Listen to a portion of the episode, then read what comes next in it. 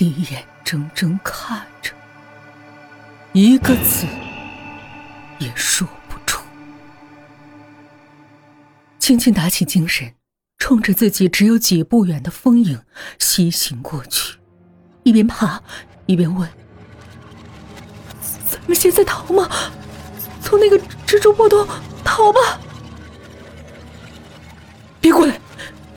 感觉敏锐的风影来不及回头，赶紧先大吼一声。此刻的他衣服前面沾着蛛丝，万一轻轻碰到他，两个人粘在一起就不妙了。现在紫藤和阿弟绝无多余的力气再把他俩扯开。他背对着同伴，让阿弟用手中尚还尖锐的松针将他的衣裤从后面挑破撕开，随后往前的。拨开黏糊糊的衣裤，不知为什么，阿弟瞪着津津有味的吮吸着风之叶的蜘蛛，怎么也回不过神儿来。一边的紫藤打心眼里佩服风影这种时候还死为缜密，剥去外衣外裤，只剩内衣的风影不由得瑟瑟发抖。而蜘蛛口下自己的老师的惨相，让他的心更是缩成了一团儿。我们现在快逃吧！青青一边说，一边慢慢朝破洞方向爬去。回来！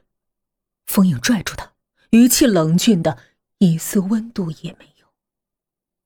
你没看到破洞旁边那些蛛丝头？万一你过去不小心沾上……哪怕一根，那八腿怪物立刻就会感觉到，谁也没有力气再把你给扯开了。那，难道我们就在这等死吗？紫藤难以想象的惊恐道：“费了半天力，结果还是一样，咱们真的要在这里被困死、渴死？”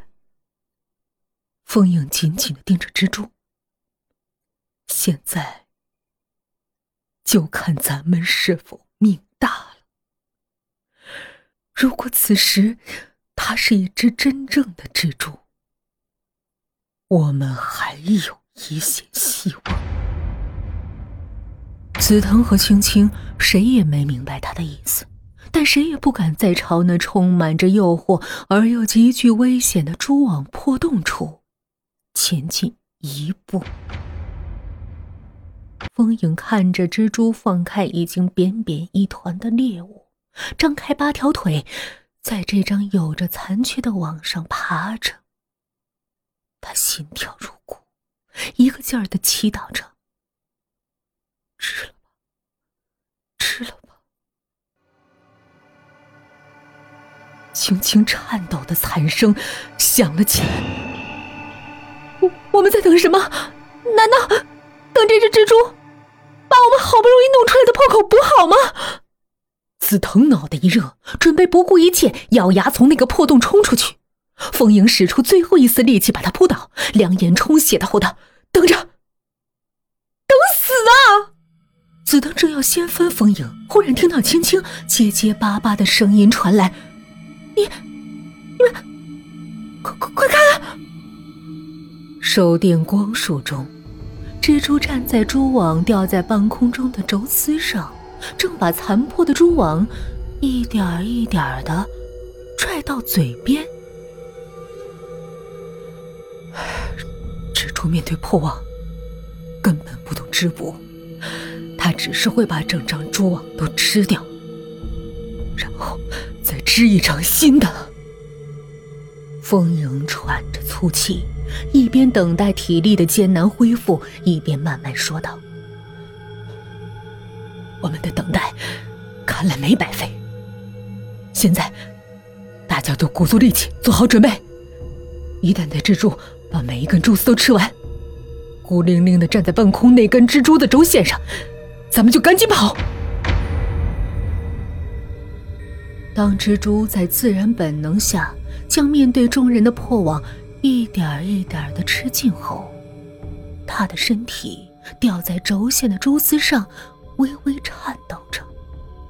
紫藤手上的手电光朝前射去，一星半点儿来自蛛丝的反光都没有了。跑，越快越好！在风影的喝声中，紫藤拿起手电，率先向前冲，青青紧随其后。阿弟搀扶着精疲力尽的风影断后，却在将他送到青青身后，猛然丢开他，回身往回跑。你干什么？风影惊讶的声音引来打头的紫藤暂时停住脚步，手电光照过来，阿弟竟然回到蜘蛛的身下。他凝望了他片刻，冲同伴们咧嘴一笑：“我不能让他困在这副怪物模样里。”风影的心猛地一沉，轻轻发出了一声尖叫。紫藤手中的光束。剧烈的颤晃着，阿弟竟然耐心的等到蜘蛛重新结好了一张新网，密密匝匝、一圈圈对数螺线状的新蛛网在四人之间无情的出现，如同阴阳相隔。真正深爱女友的阿弟，冲锋营他们三人。僵直的挥了挥手，仿佛做着最后的道别，然后纵身向蛛网上决绝一扑。又是一个周五的夜晚，风影远远的看着女友小酒吧。上个周末的经历，如同带着惯性的噩梦，虽然结束了。却在他脑海里留下深深的沟壑。逃离诡异恐怖后的风影在宿舍躺了整整三天。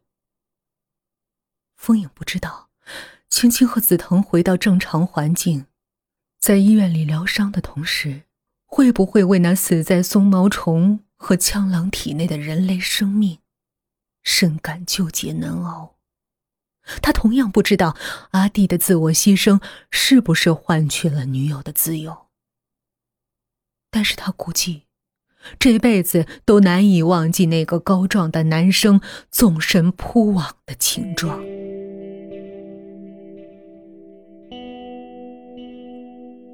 远远望着那间驴友小酒吧，风影最后竟然还是迈开脚步朝他走去。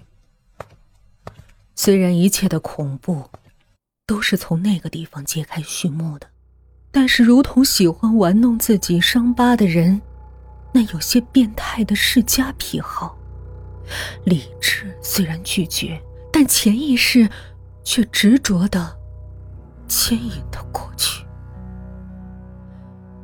去往那恐怖之地之前，以及身临其境后的遭遇，风影都没有时间。好好的思考一番，可此刻，某些问题好像面包上的霉斑，开始接二连三的浮现在了他心头。昆虫镇到底是个什么地方？为什么进入那诡异的地方，自己就会变得和昆虫一样大小？昆虫阵里那四个暗藏杀机的人。尽管胸中包含嫉妒和怨恨，可是他们经历了什么事儿，或是遇到了什么人，才能获得那样奇特而歹毒的报复途径？虽然他和青青、紫藤已经离开，但是昆虫镇是否依然存在？那些没开门的店铺，是否等待着新人的到来？无论是狼是羊，阿弟的死是否真的让女友脱离了异态，回到正常环境？带着这些疑虑，风影推开了小酒吧的门而一进去，他就看到了一张不算陌生的脸孔。阿弟的女朋友正在那个信息柱上贴着一张寻人启事，上面有张阿弟的照片，一脸阳光灿烂的笑容，而这女孩正在不停的询问酒吧里的每个人有没有见过这个男孩。紧张不安的风影一声不吭的站在一旁看着他，又瞄了一眼寻人启事上的阿弟照片他难道已经忘了他是怎么死的？他离开昆虫镇后，关于那里的一切记忆就彻底消失了。风影自己还能清晰的回想起，作为蜘蛛的他怎样毫不留情的把阿弟密密匝匝的缠裹后，毫不犹豫的将那蛛丝裹尸包由骨吸到扁。他倒已经忘得干干净净。此刻，好像失去伴侣的小绵羊一般，柔弱的面孔上尽是一派焦虑不安。风影的愣怔模样让女孩一把拽住他：“请问，你见过这个男孩吗？”风影凝视着他焦急悲伤的面孔，既明白他的寻觅注定徒劳，又觉得这份无辜越发引起心头的困惑惊异。他摇摇头，轻轻挣开了被拽着的衣袖，快走几步，独自来到了吧台边上。老板。一杯威士忌，加冰，加橄榄。吧台里的老板正对着一个小电视看新闻，闻声应道：“啊，好，马上来啊！”这里这么吵，能听清吗？风影随口问道。“不是有字幕吗？”老板一边说着，一边起身去调酒了。等待中的风影背对着阿迪的女友。眼前却清晰浮现出他那张焦虑的面孔。阿迪说的没错，他深爱着他，而他尽管想杀了他，但却不是出于恨。尽管他亲手断送了爱人的生命。忽然，他想到了自己的老师，尽管是最得宠的学生。但他对老师的感情似乎远远没有达到帮他杀人的地步。可为什么一向自诩冷静理智的他，在接到那封信后，却毫不犹豫的准备照着老师的话做呢？这份心涌上来的疑虑，如同昆虫阵的存在一样，让风影感到一股伸手不见五指的黑暗力量。为什么他和青青、紫藤、阿弟几乎同时收到那封信呢？这种巧合太有悖于常理了。满腹疑团的风影随意的瞥了一眼电视屏幕，忽然瞪大了眼睛。屏幕的左下方站着一个面容丑陋的女记者。断断续续的报道着一起重大车祸，他的声音呜噜呜噜的，很难听，也听不清楚，好像嗓子里含着一口浓痰。屏幕下方的那条滚动字幕，黑底白字，大概叙述了一下车祸的原因：一辆失控的装满了建筑钢材的大货车。撞翻了一辆出租车，让风影目瞪口呆的是，他看到车祸中死者身上满是钢条戳出的洞，鲜血鼓鼓的往外冒着，而死者赫然是青青。电视画面忽然一转。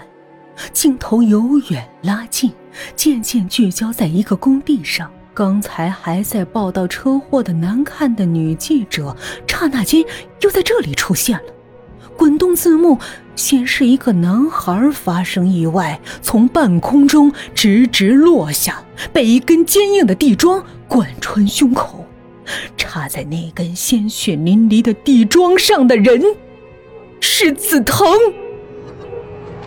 风影感到全身的血液瞬间冰冻，搁在吧台上的手难以控制的抖了起来。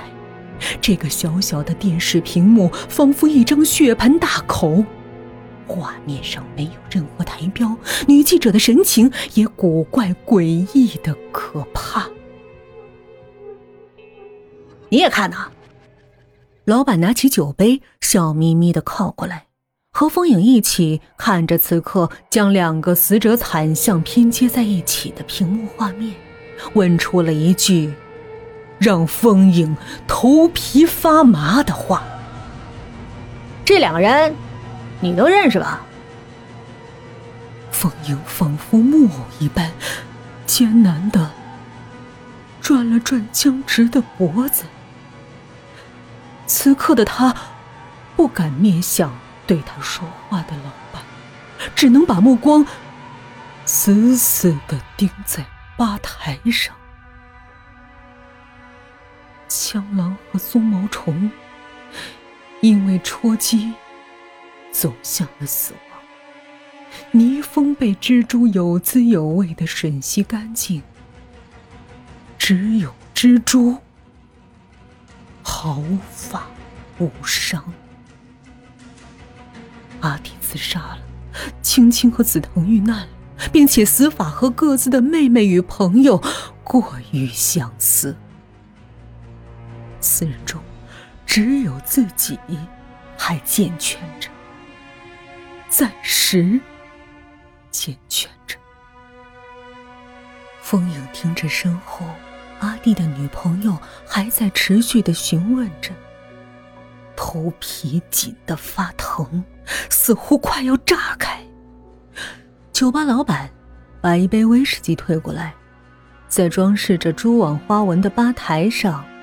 轻松的摊开，圆圆的玻璃酒杯杯口横放着一根绿色的牙签，原本应该穿着一颗橄榄的中间部位，有一只黑色的甲壳虫，牙签正好戳穿了中枢神经团的部位，而浅褐色的酒水里，一条毛虫形状的长条冰块正轻轻的荡漾着。别太在意那女孩的询问了，那个白痴问题，迟早会让她发疯的。